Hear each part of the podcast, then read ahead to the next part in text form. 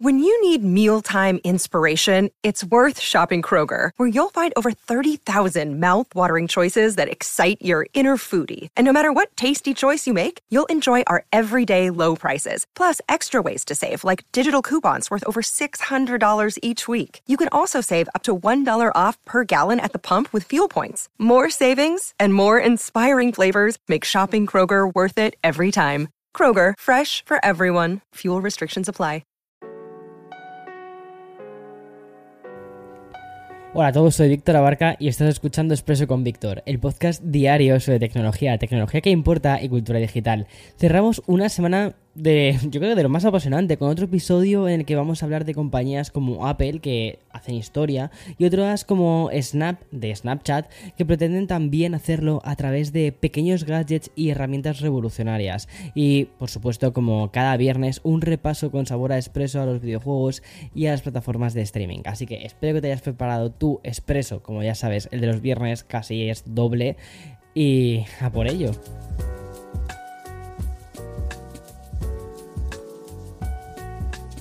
Hay una empresa que no termina de arraigar en ciertos lugares del mundo, pero que algún día yo creo que merecería un homenaje simplemente por la cantidad, o mejor dicho, por la capacidad de innovación que tiene. Estoy hablando de Snapchat, o mejor dicho, de Snap.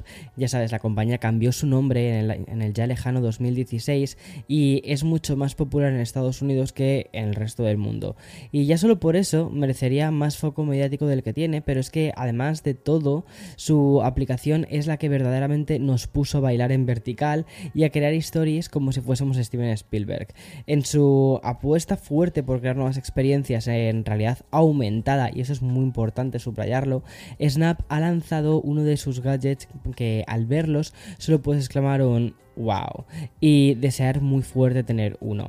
Como nos pasó el viernes pasado, de hecho, con la mini mesa de mezclas, la TX6, hoy nos hemos enamorado de Pixie. Bajo ese nombre tan infantil encontramos un pequeño dron creado por la compañía y se trata de se trata de un pequeño gadget muy amarillo en forma de disco que tiene la capacidad de seguirnos y de grabar vídeos que después envía a la aplicación de Snapchat. Un dron que solo pesa 100 gramos, pero cuya cámara es de 12 megapíxeles. Este nuevo gadget carece de mando y ofrece 6 patrones de vuelo preprogramados para que pueda despegar y aterrizar desde nuestra mano. O sea, es como una especie de drone inteligente, una cámara, mejor dicho, voy a decir, una cámara de 12 megapíxeles eh, con capacidad de volar a unos metros de nosotros. Obviamente Pixie no puede volar a gran distancia, de hecho cualquier corriente de viento acabaría con él y solo puede desplazarse a 2 o 3 metros de nosotros. Pero si lo piensas bien, ¿acaso un usuario medio que vaya a hacer fotografía así estilo con dron, digo, bueno, usuario medio o usuario eh, mainstream, necesita algo más? Pues la verdad es que no, o sea, creo que cubre una necesidad bastante sencilla de crear historias que puedan ser más virales. Pixie saldrá eh, a la venta em, la semana que viene y aunque solo lo va a hacer en Estados Unidos y Francia, lo hará por 230 dólares. Es otra apuesta más por parte de Snapchat por la realidad aumentada. Y como te decía antes, ojo, digo aumentada y no eh, realidad virtual ni metaverso. Y digo esto porque Snapchat no solo ha presentado a Pixie, la compañía también ha lanzado una serie de novedades que van más allá de este hardware. También nuevos filtros y herramientas que en palabras del CEO no quieren reemplazar el mundo real, sino mejorar el que ya tenemos. Esas son palabras textuales. Y es que el director eh, quiso aclararlo cuando se le mencionó el metaverso. Un metaverso que según él no es una palabra que mencione Snapchat al ser muy ambigua e hipotética. El CEO defiende que las empresas que lancen Em, cosas para el metaverso, realmente están hablando de algo que aún no existe. No ocurre lo mismo con la realidad aumentada, donde además él remarca diciendo, hay 250 millones de personas que interactúan con la realidad aumentada todos los días solo en la aplicación de Snapchat. Pero volviendo a estas novedades, destaco el nuevo modo director. A través de varias herramientas como la pantalla verde, la edición rápida o la cámara dual, vamos a poder editar varios snaps al mismo tiempo o grabar con la cámara de la delantera y también la trasera de forma simultánea. Y mm, en el plano de la realidad aumentada, la gran novedad es una que se llama Dress Up, una herramienta que nos va a permitir elegir una prenda de ropa y probarla a través de las lentes de AR, de IR de Snap. Pero no solo eso, también vamos a poder hacernos una foto y compartirla con nuestros seguidores. Es decir, es una especie como de centro comercial virtual. Eh, es como, no sé, me parece como una idea un poco metaverso, pero donde realmente lo que hace es combinar el mundo real. Por eso no es metaverso, sino es realidad aumentada. Bien, y tras hablar de estos muy disfrutables lanzamientos de Snap, toca volver al lado más empresarial y económico de la tecnología, porque tras Microsoft, Alphabet o Meta, o sea, Facebook, hoy toca hablar de cómo le ha ido el trimestre a, Apple. Y la respuesta corta, a modo de spoiler, podría ser simplemente espectacular. Mira, los de Cupertino han reportado el mejor trimestre de marzo de su historia, segundo trimestre fiscal, y es que la compañía ha ingresado 97.300 millones de dólares, un 9% más que en el mismo periodo del año anterior, y los beneficios de Apple alcanzaron los 25.000 millones, estableciendo récords de ingresos en el trimestre de marzo en las siguientes divisiones, en iPhone, en Mac y en wearables, hogar y accesorios. Según el informe financiero, los servicios de Apple también se toparon con un récord de 825 millones de suscriptores, y mm, a nivel individual, desde la empresa dirigida por Tim Cook, hablan de que los últimos 7 trimestres de Mac han sido los mejores 7 trimestres en la historia del Mac. Por el lado contrario, se ha topado con una reducción en las ventas de los iPad, pero según el propio eh, Tim Cook, la causa de todo esto, de esta, de, esta pausa con el mercado de las tablets, se debe principalmente a las limitaciones significativas que hay en el suministro de los componentes. Me parece bastante curioso todo esto y además que bueno, aún así siguen vendiendo un montón de tablets. Pero si te vas a la página de Apple, verás que muchos modelos efectivamente tienen plazos de entrega de más semanas, básicamente porque es que no hay, no hay, no hay material. O sea, se está costándole a toda la industria tecnológica eh, acceder a procesadores, a materiales. O sea, es, es una pasada. La otra gran compañía que ha presentado en las últimas horas su informe trimestral ha sido Twitter. La compañía que lleva un mes, yo creo que un mes, sí, un mes bien a gusto, en la boca de todos y que está protagonizando, mm, de hecho protagonizó eh, las noticias de prácticamente casi toda la semana y va a protagonizar la newsletter de este domingo como una sorpresa además que estoy preparando, dio una de cal y otra de arena con su informe financiero. En el lado más positivo encontramos que la red social tuvo un aumento de usuarios por encima de las previsiones que manejaba Wall Street y mm, es que Twitter registró 200 29 millones de usuarios diarios, un 15,9% más que en el primer trimestre del año pasado, el cual se quedó en 199 millones. Sin embargo, las expectativas económicas se quedaron por debajo de lo esperado. Si bien es cierto que el beneficio trimestral alcanzó los 513 millones de dólares y los ingresos de 1.200 millones de dólares, los analistas y expertos esperaban eh, alcanzar, es que he dicho, esperaban, ¿no? Después de haber dicho expertos. es que a veces hay como trabalenguas, el cerebro es como que te hace como pequeños trabalenguas. Bueno, pues lo que mm, los expertos estaban esperando era que se alcanzase los, los 1.230 millones de dólares. A ver, se han quedado, o sea, no está nada mal, son 30.000 dólares menos. Aún así, la compañía que va a venderse a Elon Musk por 44.000 millones de dólares, yo creo que debería celebrar ese 16% de aumentos en los ingresos. Muchas veces las expectativas pues no llegan ahí, pero están casi, casi, casi ahí. Y de manera breve, antes de entrar en el bloque de los videojuegos, vamos a hacernos eco de una información que de confirmarse podría ser bastante bien recibida. Y es que, según informan desde mm, Web Beta Info, eh, ya sabes, es la web que se dedica básicamente a hablar de cosas de WhatsApp. Bueno, pues WhatsApp por fin estaría trabajando en una función que permitirá utilizar la aplicación en varios teléfonos diferentes. Es decir, eh, como, como hace Telegram, ¿vale? O incluso en un teléfono y también en un tablet. Esto está súper bien, sobre todo porque, a mí lo que me pasa es que tengo WhatsApp en el iPhone, pero también uso mucho el teléfono Android. Entonces eh, me gustaría tener WhatsApp en los dos teléfonos.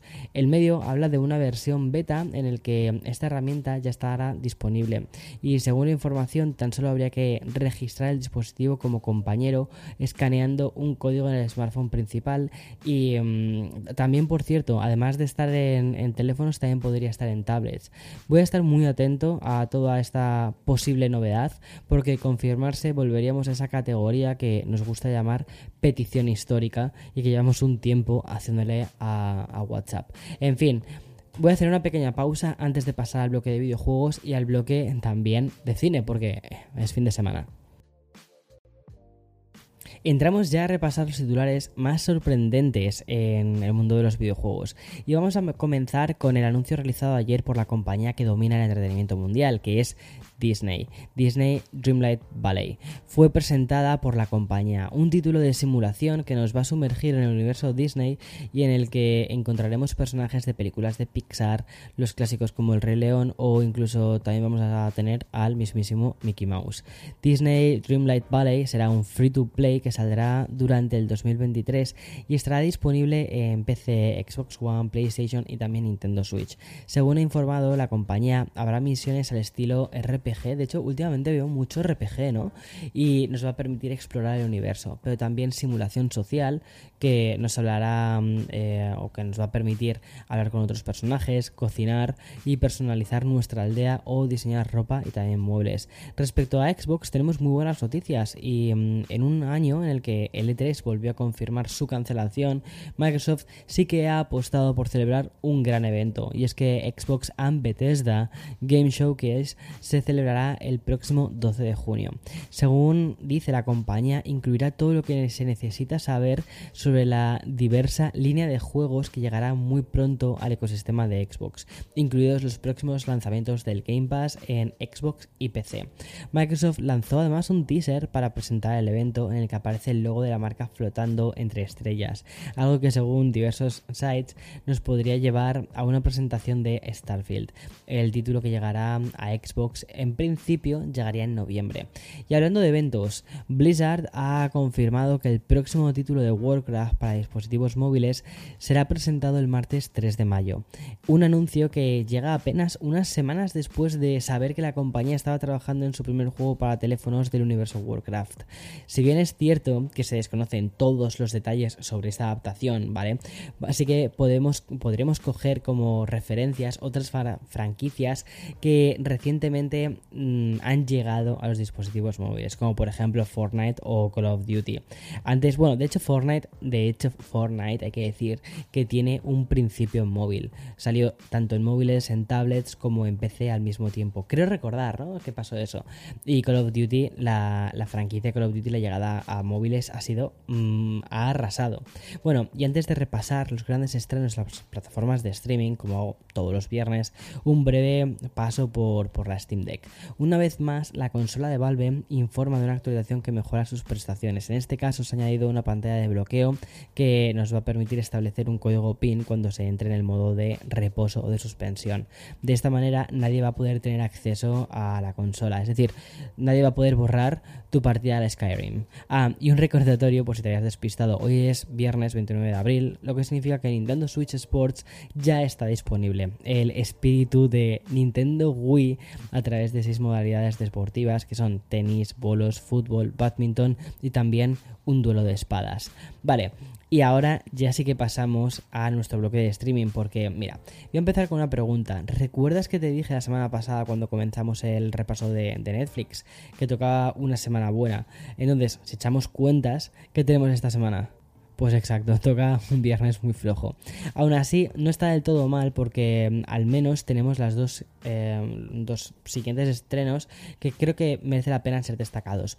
Por un lado tenemos el documental de mm, El misterio de Marilyn Monroe, las cintas inéditas, que si eres fan del cine en general y de la icónica actriz, seguramente te, te, apetezca echarle un ojo, sobre todo por eso, porque al final no deja de ser historia del cine.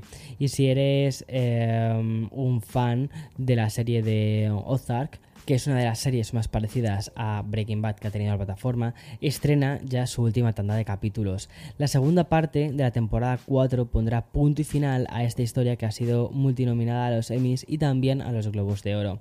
En HBO Max varios estrenos que hay que destacar. Para empezar, la tercera temporada de Barry, una serie que juega a medio camino entre ser como Dexter y una ficción de comedia negra. También nos llega la primera temporada de eh, Made for Love, creo que sale, creo que llega a España. Esta me pareció buenísima, eh, la vi el año pasado, eh, ¿fue el año pasado? Cuando la vi, Made for Love. Bueno, es buenísima. Mira, según explica la sinopsis, es posible que te interese verla. Mira, dice así. Una joven que huye tras 10 años de un matrimonio sofocante con un multimillonario experto en tecnología y de repente se da cuenta de que su, de que su esposo ha implantado un novedoso y revolucionario dispositivo de monitorización en su cerebro que le permite rastrear todos sus movimientos. Es muy... A ver, es muy divertida y al mismo tiempo es preocupante. O sea, lo que te da la sensación es como... O sea, a ver, es una figura muy de mm, líder tecnológico casi en plan modo mm, cult, ¿sabes? Eh, um, o sea, ya creo que ahora mismo hay como un par de señoros de estos y eh, su mujer, pues eso, escapa de su supermansión porque se da cuenta de que algo no funciona demasiado bien. Y efectivamente lo que tiene es un implante cerebral y el marido puede ver absolutamente todo lo que hace. Y era bueno, es que no te puedo contar más. O sea, es que es muy. O sea, tiene momentos muy divertidos y momentos muy creepy. Y además, no, no, me acuerdo cómo se llama esta actriz, pero es tan genial esa mujer que es que es muy divertida. Y bueno, por último, el estreno más prestigioso de todas las plataformas de streaming. Estoy hablando de La ciudad es nuestra, la nueva serie creada por David Simon, creador de The Wire. Y por su parte, Apple TV sigue con su política de lanzamientos prestigiosos y de, calidad. Esta semana nos llega la nueva serie de Las Luminosas. Está a medio camino entre la ciencia ficción y los viajes en el tiempo, el drama y también los asesinos en series. La protagonista es Elizabeth Moss, que es la misma que en el cuento de la criada. Y ya por último, el estreno más destacado de Amazon Prime Video es, es una nueva adaptación de Aníbal Lecter.